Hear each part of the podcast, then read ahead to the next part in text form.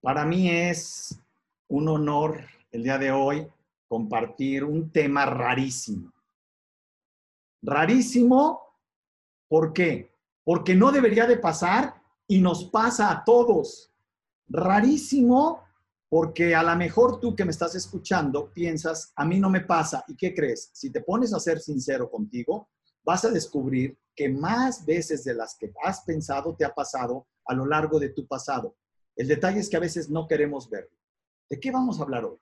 Vamos a hablar de, ¿se te escapa el dinero?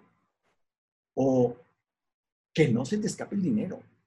¿O por qué se me escapa el dinero? O una pregunta todavía más fácil. ¿El dinero tiene pies y se escapa? ¿O qué cosas hago yo que provocan que el dinero se escape? Y entre y salga. Y a veces salga antes de que entre. O sea, es el colmo, ¿no? De esto vamos a hablar y me parece muy interesante que sepamos, que comprendamos que el aprendizaje siempre se da cuando el amor y el cerebro están abiertos. Y el día de hoy quiero que abramos nuestro corazón y nuestro cerebro para escuchar un punto de vista. Una mujer brillante, una mujer profesionista, una mujer de esta época, que nos viene a hablar de esto, que nos viene a comentar este tema y del que vamos a charlar sobre este tema. Que no, que no se te escape el dinero.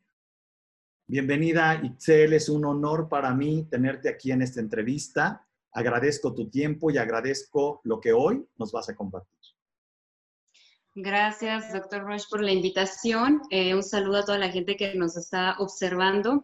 Y efectivamente, yo creo que no pudo haber una introducción mejor y más explicativa de el por qué y el para qué suceden las cosas y más cuando las hablamos con temas de dinero. El tema del dinero es uno, pareciera que está de moda, pero realmente siempre ha existido. Y hoy en día, más que nunca, lo podemos ver y más por el ciclo económico en el que nos encontramos. Y nos encontramos en una recesión, en una situación fuerte, difícil para todos, pero de grandes oportunidades para otras personas que las saben ver. Justo era lo que platicábamos al principio de la entrevista, ¿verdad? Que hablábamos de cómo es que puedes que, ver diferentes oportunidades de aprendizaje, de crecimiento y el dinero, por supuesto que nunca, nunca va a ser la excepción para podernos desarrollar y para poder crecer. Bien. Primero quiero preguntarte algo rapidísimo. En un minuto, cuéntanos tu historia. Ok, bueno, en un minuto, yo te puedo decir más bien una frase que es una filosofía. Considero que todas las personas deberíamos de tener una filosofía de vida, así como las empresas lo tienen, que tienen una misión y una visión y objetivos. Nosotros como personas también los tenemos. Y una frase que siempre me ha acompañado. ¿Mande, perdón? ¿Cuál es tu filosofía de vida? Cuéntanos. Más vale calidad que cantidad. Más vale calidad que cantidad.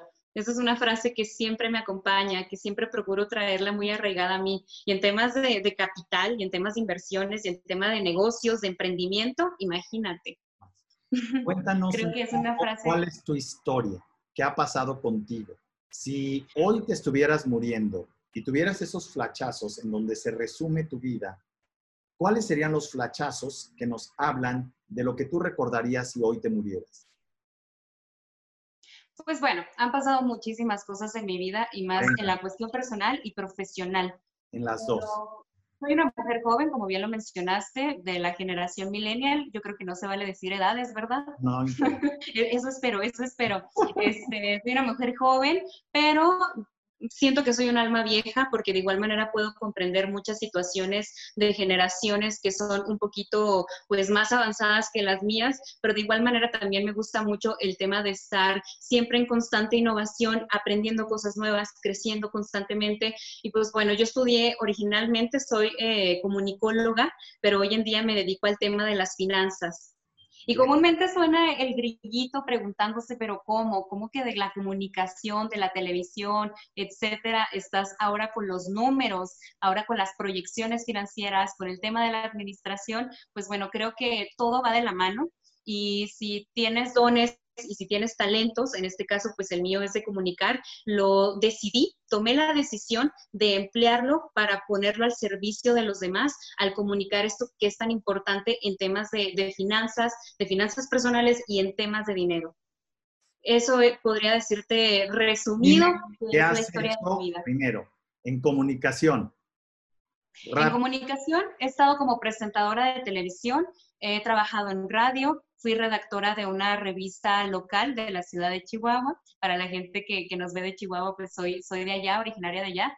Este, de igual manera también he trabajado... ¿Cómo, perdón? Déjame ponerme. Actualmente estoy en la Ciudad de México, estoy en la Ciudad de México, pero yo soy una ciudadana del mundo. Me encanta siempre estar en constante movimiento. Y creo que eso es una de las grandes oportunidades que tenemos eh, por medio de esta pandemia, que nos ha demostrado que podemos trabajar en cualquier parte, no importa si estás en una oficina o si estás en una playita, en una hamaca.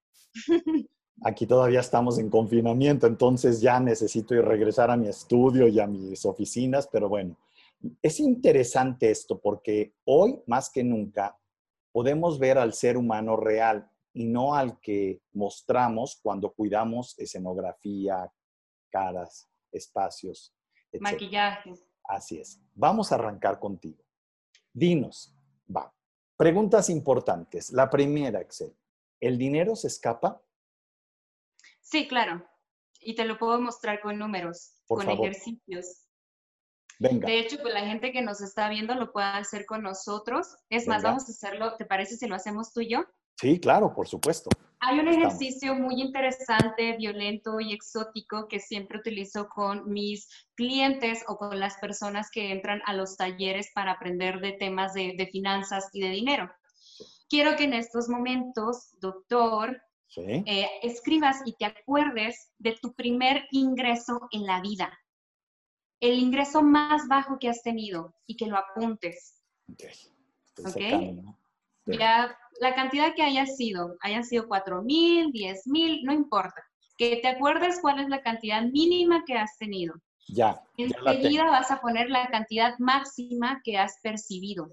Tu ingreso más alto, ¿cuál ha sido? ¿Ok? Más alto. Muy bien, ya que lo tienes, mande. Dame dos segundos. Claro. Es un ejercicio impactante. Y aquí te voy a demostrar con números que realmente el dinero se escapa. Sale. Ok, vamos a sacar el promedio de esta cantidad de ingreso.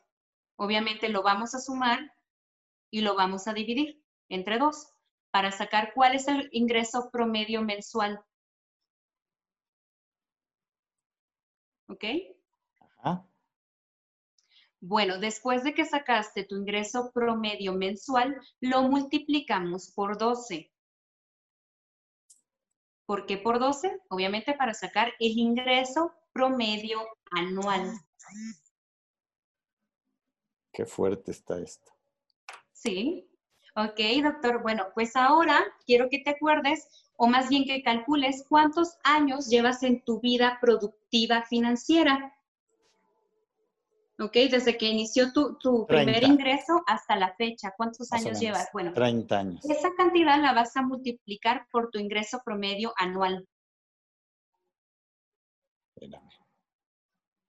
Es que como lo estoy haciendo numérico, lo debería haber hecho con calculadora y hubiera sido más fácil. Sí, con calculadora. De hecho, la gente que nos está viendo lo puede usar con calculadora perfectamente.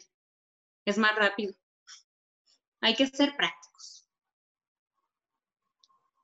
Déjenme usar la calculadora. Uh, y da calor. Ok, por 30, madre mía. Ok. ¿Salieron algunos milloncitos? Sí, espérame.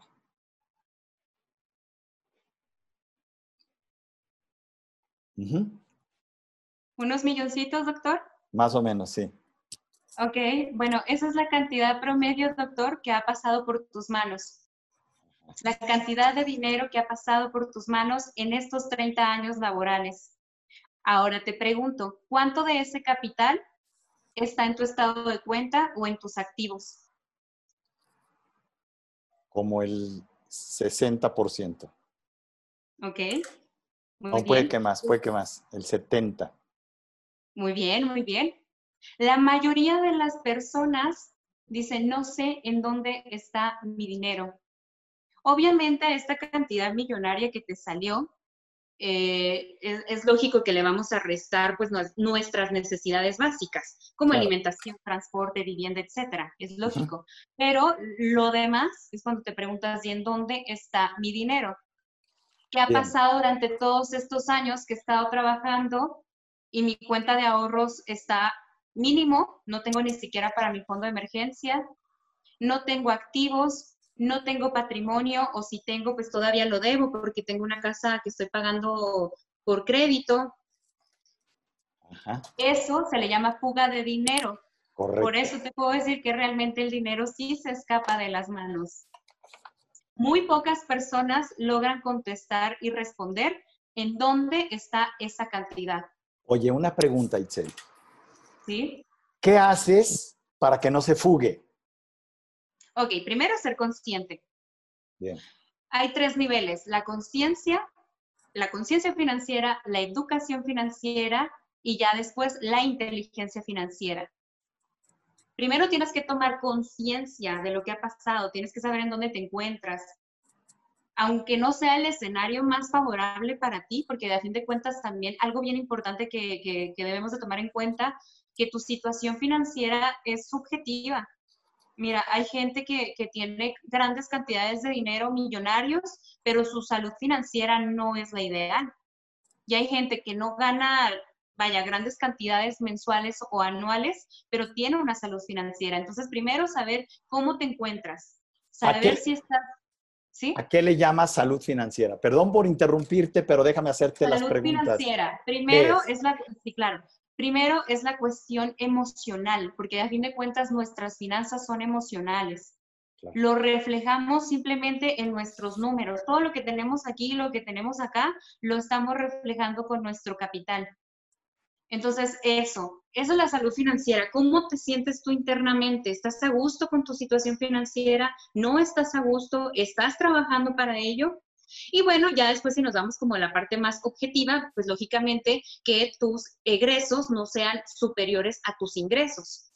Y que actualmente te encuentres en un tema de educación financiera, que es el siguiente nivel conciencia financiera, educación financiera, ya son todas aquellas personas que pues bueno, ya están buscando conocer más, que yo creo que es mucho el, público que nos está escuchando aquí en este momento, y de igual manera también que están buscando obviamente temas de cursos, de talleres, ya están empezando a generar patrimonio, a ser activos, etcétera. Y la inteligencia ya es algo que hacemos eh, ya no lo hacemos automáticamente, vaya, ya lo hacemos con una estrategia, eso es el tema de la inteligencia financiera, ya hacer las cosas por medio de estrategia, pero sobre todo, regreso, es la parte emocional.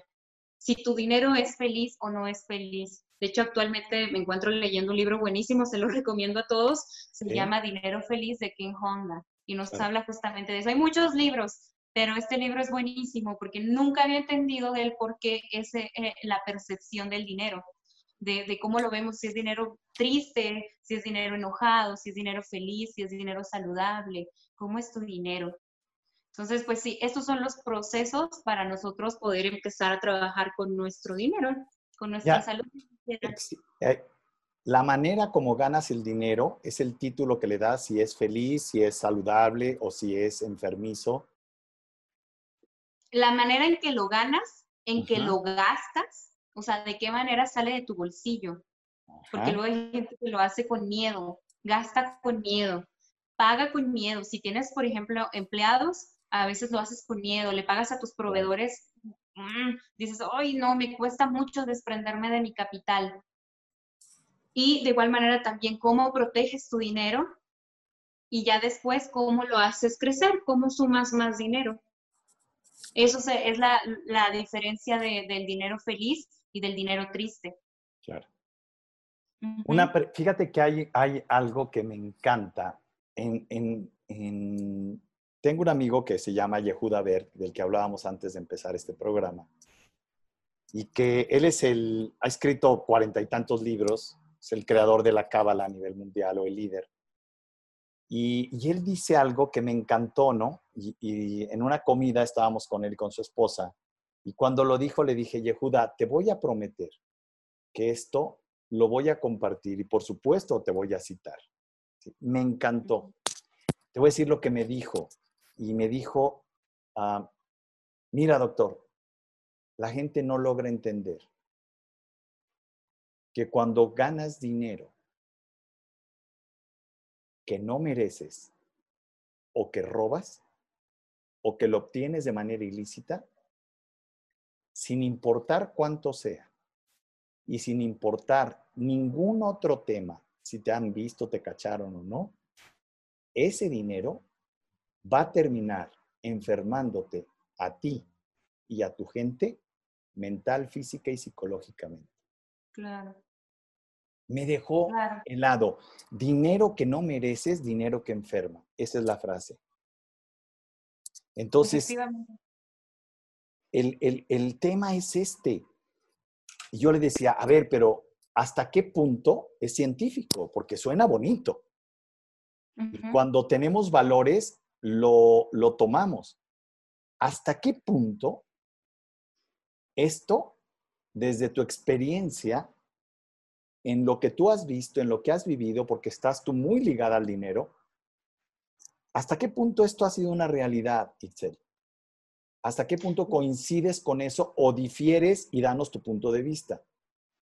no, totalmente, totalmente. Mira, todo viene de temas también culturales. Si ya nos queremos como sumergir en las raíces de, este comentario que, que te hicieron, que es totalmente cierto, ¿no? Porque a fin de cuentas todo es tema emocional, todo es tema mental, espiritual, cultural, de todo lo que nos han enseñado anteriormente. Es que de a fin de cuentas, por ejemplo, ya ves que dicen cuando vas al gimnasio, que el cuerpo tiene memoria.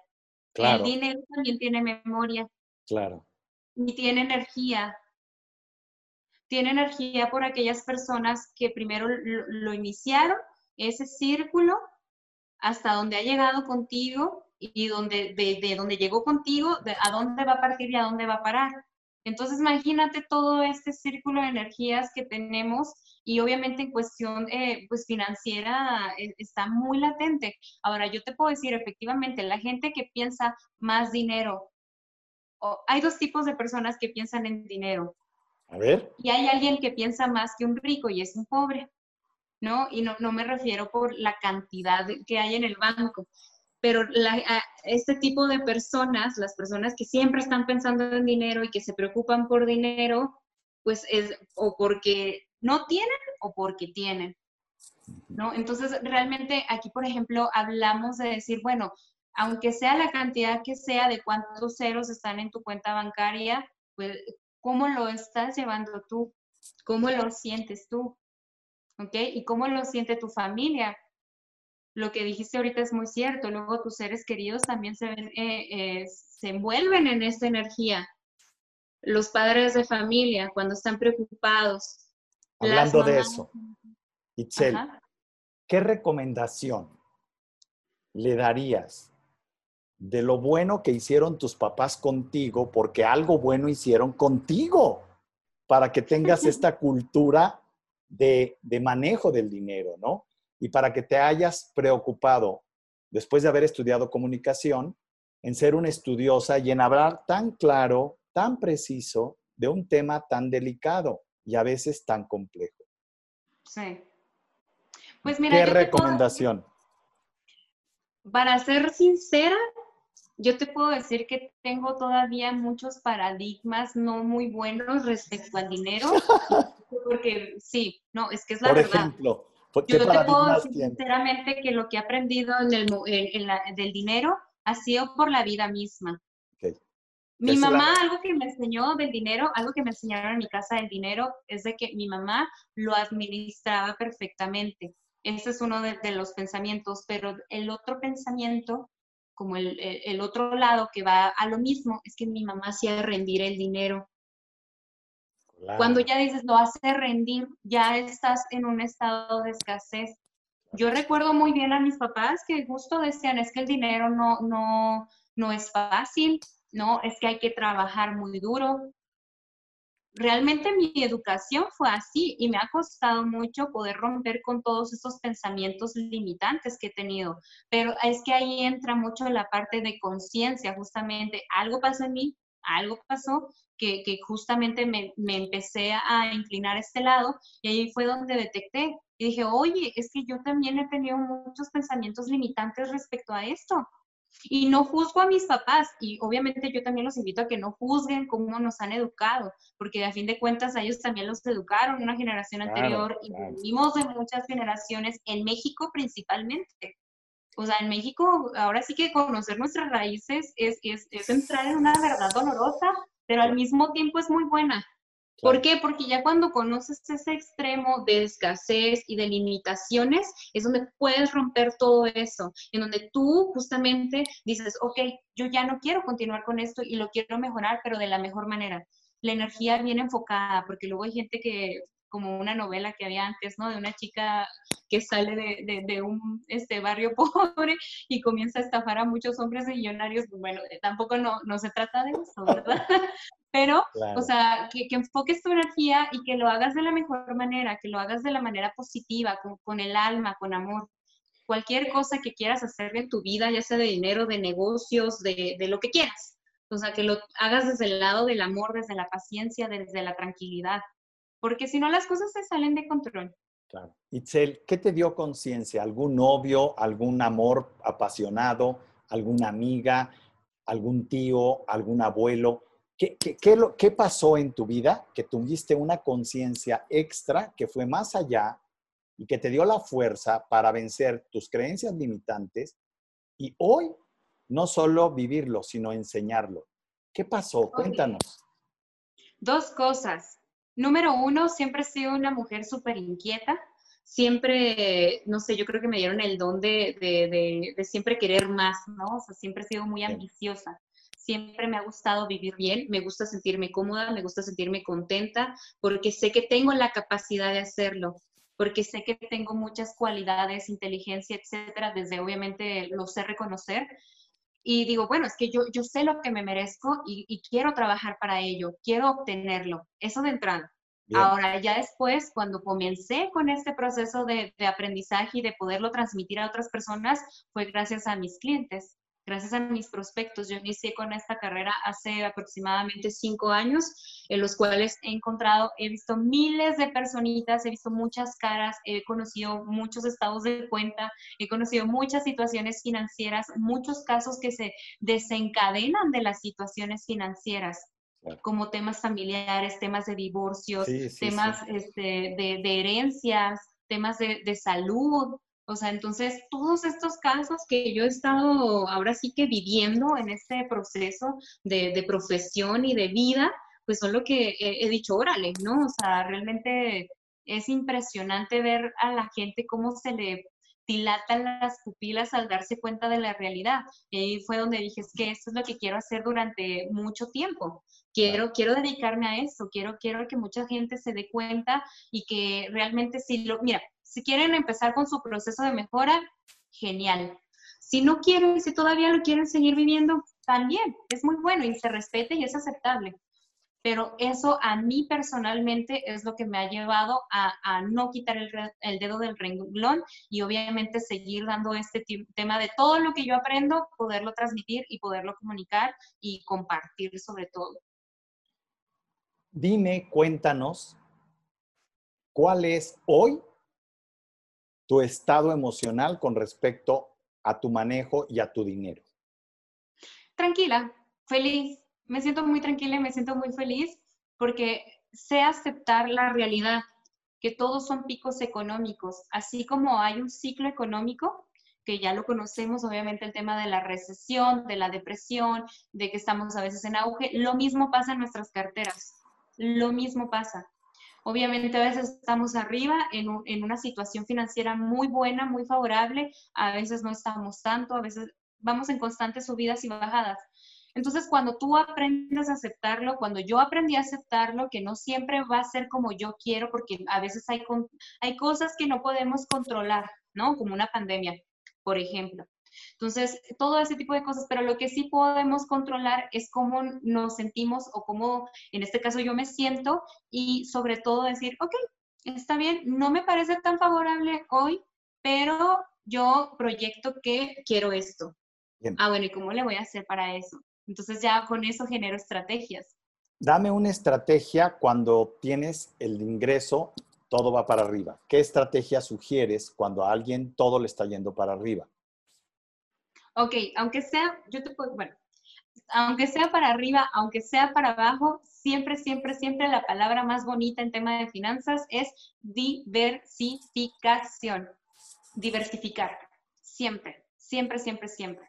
O sea, tener tu parte especial para tus gastos, tu estilo de vida, tener una parte especial para tus ahorros, otro porcentaje para tus inversiones, otro porcentaje para tu negocio, que es importante, obviamente, y también tener diferentes temas de, tarjetas. La diversificación es algo muy importante. Estés en tu mejor momento o estés en el momento, eh, vaya, pues de trabajo más eh, disciplinado, porque a veces hay que ser más disciplinados que otras veces. Mira, déjame platicarte algo que, este, por eso también te preguntaba esto, ¿no? Ahorita yo tengo dos socios que por la pandemia, sus fábricas las tuvieron que cerrar después de 25 años de tenerlas.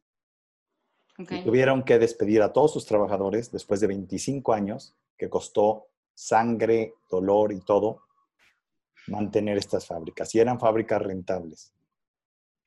Pero, pues dada esta circunstancia, quebraron.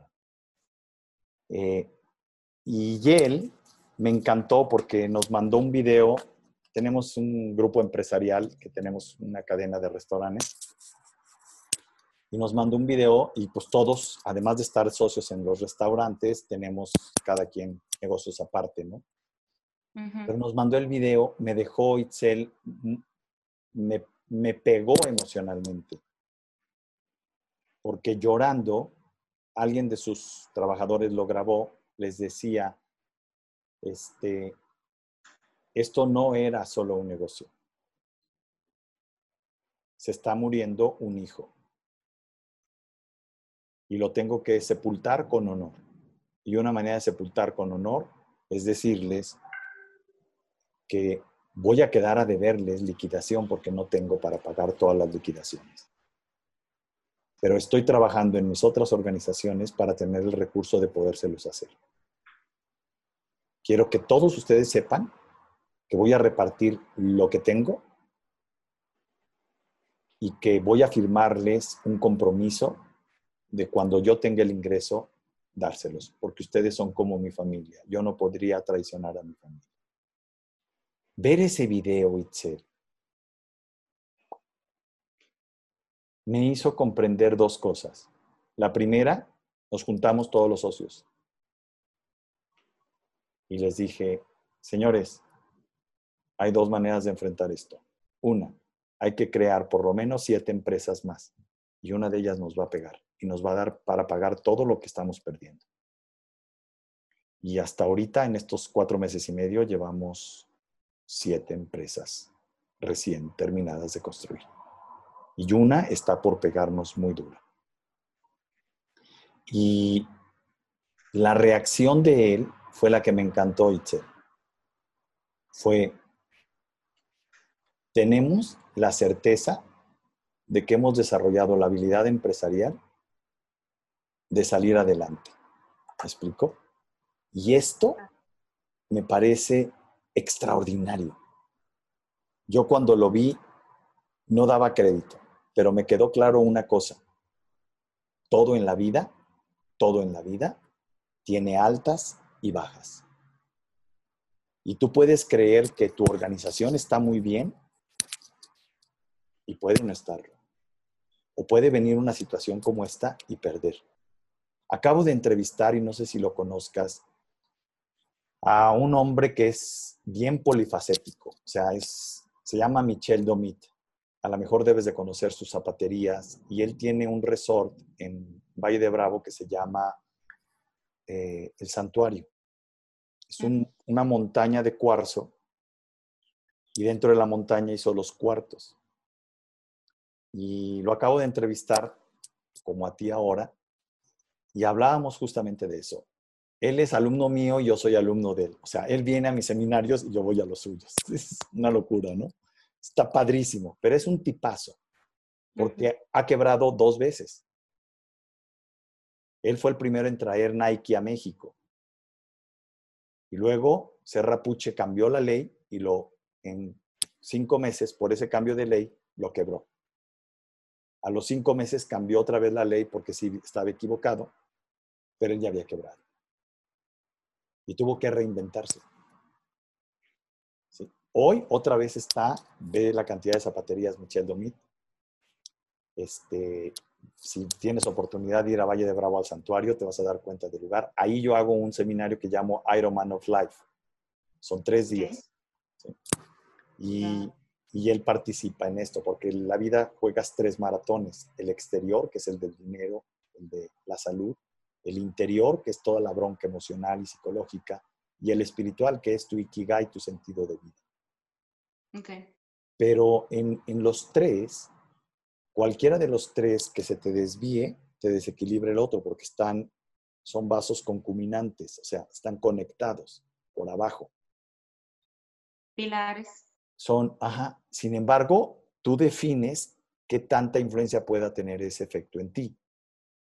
Y algo que yo aprecio mucho de la gente es cuando muestran esta fortaleza ante una gran adversidad. Yo creo que es ahí donde se muestra el temple. Te quiero hacer esta pregunta, tuya, a ti personalmente, Itzel. Háblame de un momento en el que te hayas la vida quitado el tapete. ¿Y qué hiciste? Real.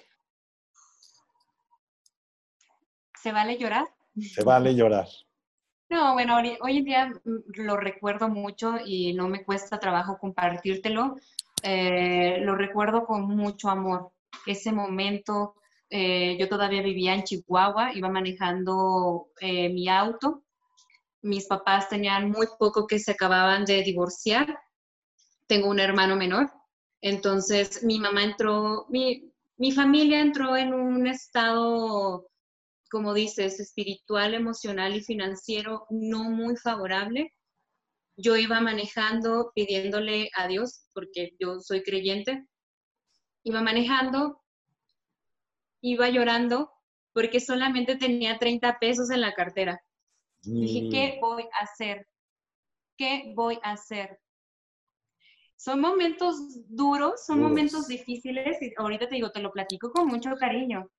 En ese momento que, que, yo estaba en la universidad justamente, en el cual pues mis papás se separaron, mi hermano era menor, mi hermano no sabía tampoco cómo reaccionar, mi mamá estaba muy triste, mi papá se fue de la casa, no, no supimos de él durante algún tiempo, ya después sí, ¿no? Podemos sanar como esa parte, pero cómo es que todo se liga, ¿no? Todo se liga desde la parte de, de, desde que un pilar no funciona, que en este caso el pilar de la familia pues es tu papá, ¿no? O es tu mamá. Y luego de ahí, si él, si él no está bien internamente, lo va a reflejar con su familia. Y entonces se rompe el núcleo familiar y provoca esto. Pero te puedo decir hoy en día que es de las cosas que más fuerte y que más me han marcado en mi vida y que hoy en día estoy en donde estoy que gracias a eso para mí fue un cambio de, fortaleza en el cual dije, a ver, mi mamá está muy mal, mi hermano está todavía pequeño, mi papá quién sabe, Itzelita es tiempo, Itzel es tiempo. Y justamente te digo, iba manejando, yo estaba en un semáforo llorando, ¿sí sabes? Porque realmente me sentía muy triste, no sabía qué hacer, pero dije, a ver, justamente hay que hacer, cuando más perdido te sientas y cuando no sepas qué hacer, es cuando más tienes que hacer.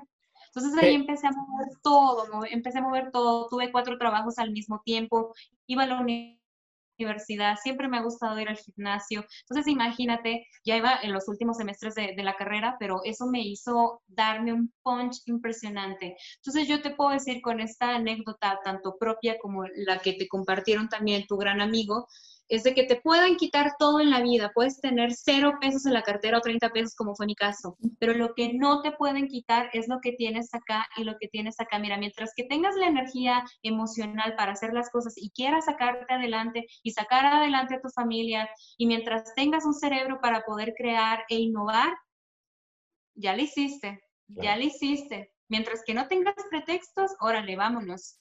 Entonces, esa es una de las experiencias que yo te puedo compartir que realmente me han marcado muchísimo, muchísimo en la vida. Sí, como qué padre, gracias por compartirlo, Itzel. Y algo que me parece muy interesante es esto, porque quien te viera pensaría que todo lo has tenido perfecto, ¿ves? Es fácil muchas veces ver las apariencias. Cuando ya indagas en el ser, dices, híjole, es otro. es otro boleto, ¿verdad? Bueno, quiero que lleguemos a una conclusión, Itzel. hemos hablado de un tema delicado, de un tema que muchas veces a mucha gente lo ha llevado al divorcio,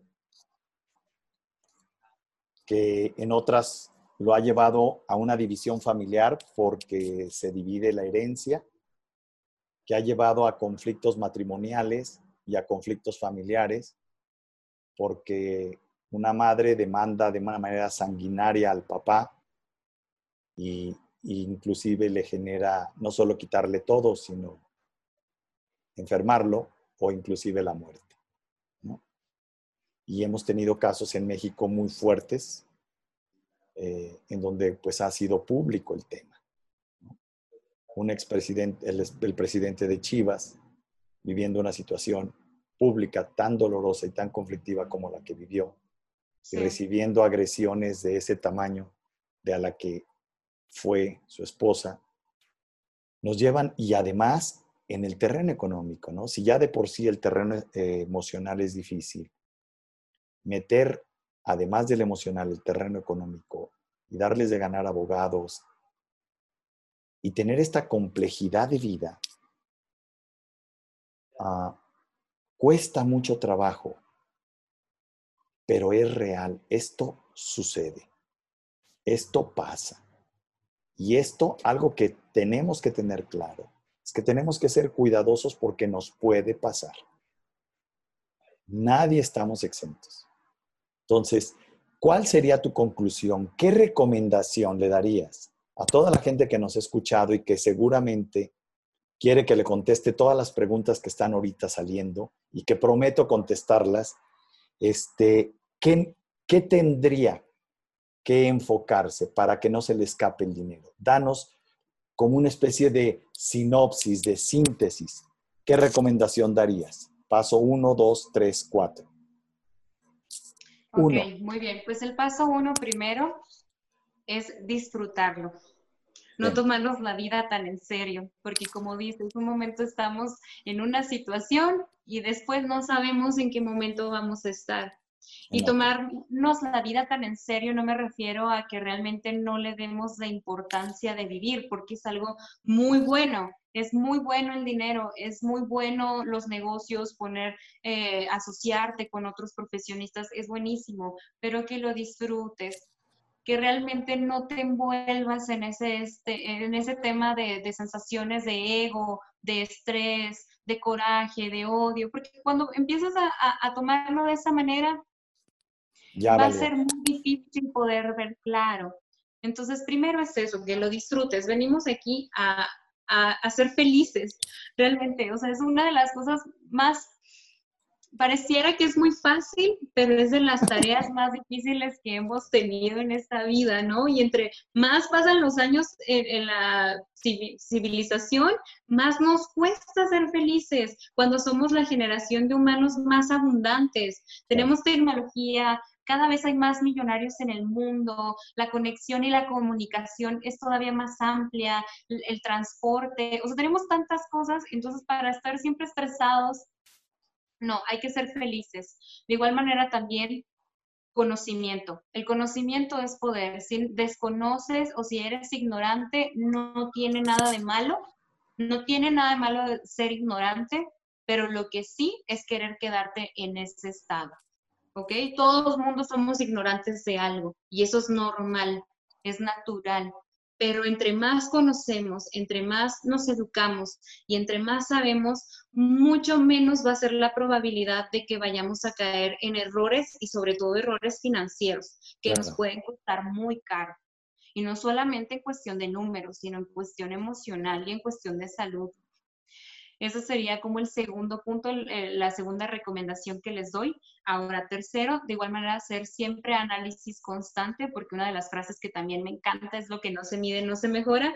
Entonces, siempre estarte haciendo análisis propio, individual, y de igual manera también en tema de, de, negocio y de finanzas, ¿no? Siempre estarle haciendo un, análisis a tu, a tu estado de cuenta, cómo van las entradas, las salidas, cómo van con, con los instrumentos. Hay que conocer qué instrumentos tenemos ya sea por parte de nuestra empresa, por prestaciones de ley o cuáles son las que nosotros nos estamos generando.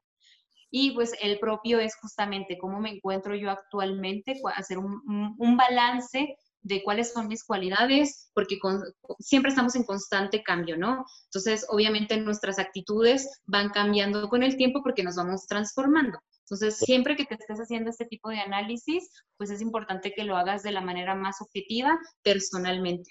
Y bueno, ya por, por último, el cuarto punto, que va muy relacionado al tema del 80-20, que es el Pareto, el diagrama de Pareto, es lo que les mencionaba al principio, mi gran frase, que más vale calidad que cantidad, ¿no? Procura hacer Pareto de tu vida en todas las áreas, tanto personales, eh, profesionales, etcétera que el 20% de tu energía, de tu tiempo, tu talento, lo emplees de la mejor manera, de una estrategia adecuada, de manera inteligente, para que puedas tener resultados del 80%.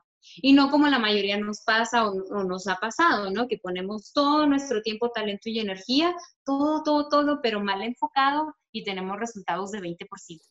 Entonces muchas veces terminamos frustrándonos y terminamos muy enojados. Entonces, pues lo ideal es em-, empezar a conocer qué es el Pareto y empezarlo a utilizar de la mejor manera. Padrísimo, Ixel. Me da un placer, un gusto conocerte y haber dialogado aquí contigo y sobre todo por lo pragmática. Me encanta. Me encanta lo, sencilla y lo, lo pragmática que ha sido. Creo que ha sido una entrevista muy rica y quiero agradecerte en nombre de toda la gente que nos sigue, de toda la gente y de todos los comentarios que hay. Estoy seguro que más de alguno se va a haber beneficiado con esta charla y quiero decirte que me da un gran, gran honor, un gran placer que seas este, mexicana, que estés saliendo adelante, que seas un espíritu grande, que seas una mujer ambiciosa, en, nuestra cultura latinoamericana la ambición la vemos como soberbia y no. En Estados Unidos, por ejemplo, o en Inglaterra, una persona que no tiene ambición es considerada mediocre y es considerada ah, floja, eh, poco tirada para adelante. Y otra cosa que me encanta es que el hecho de que una mujer esté en el mundo del dinero le da un valor ah, extra. ¿sí? Yo soy feminista. Yo este, también. Tengo tres hijas y, este, y un hijo.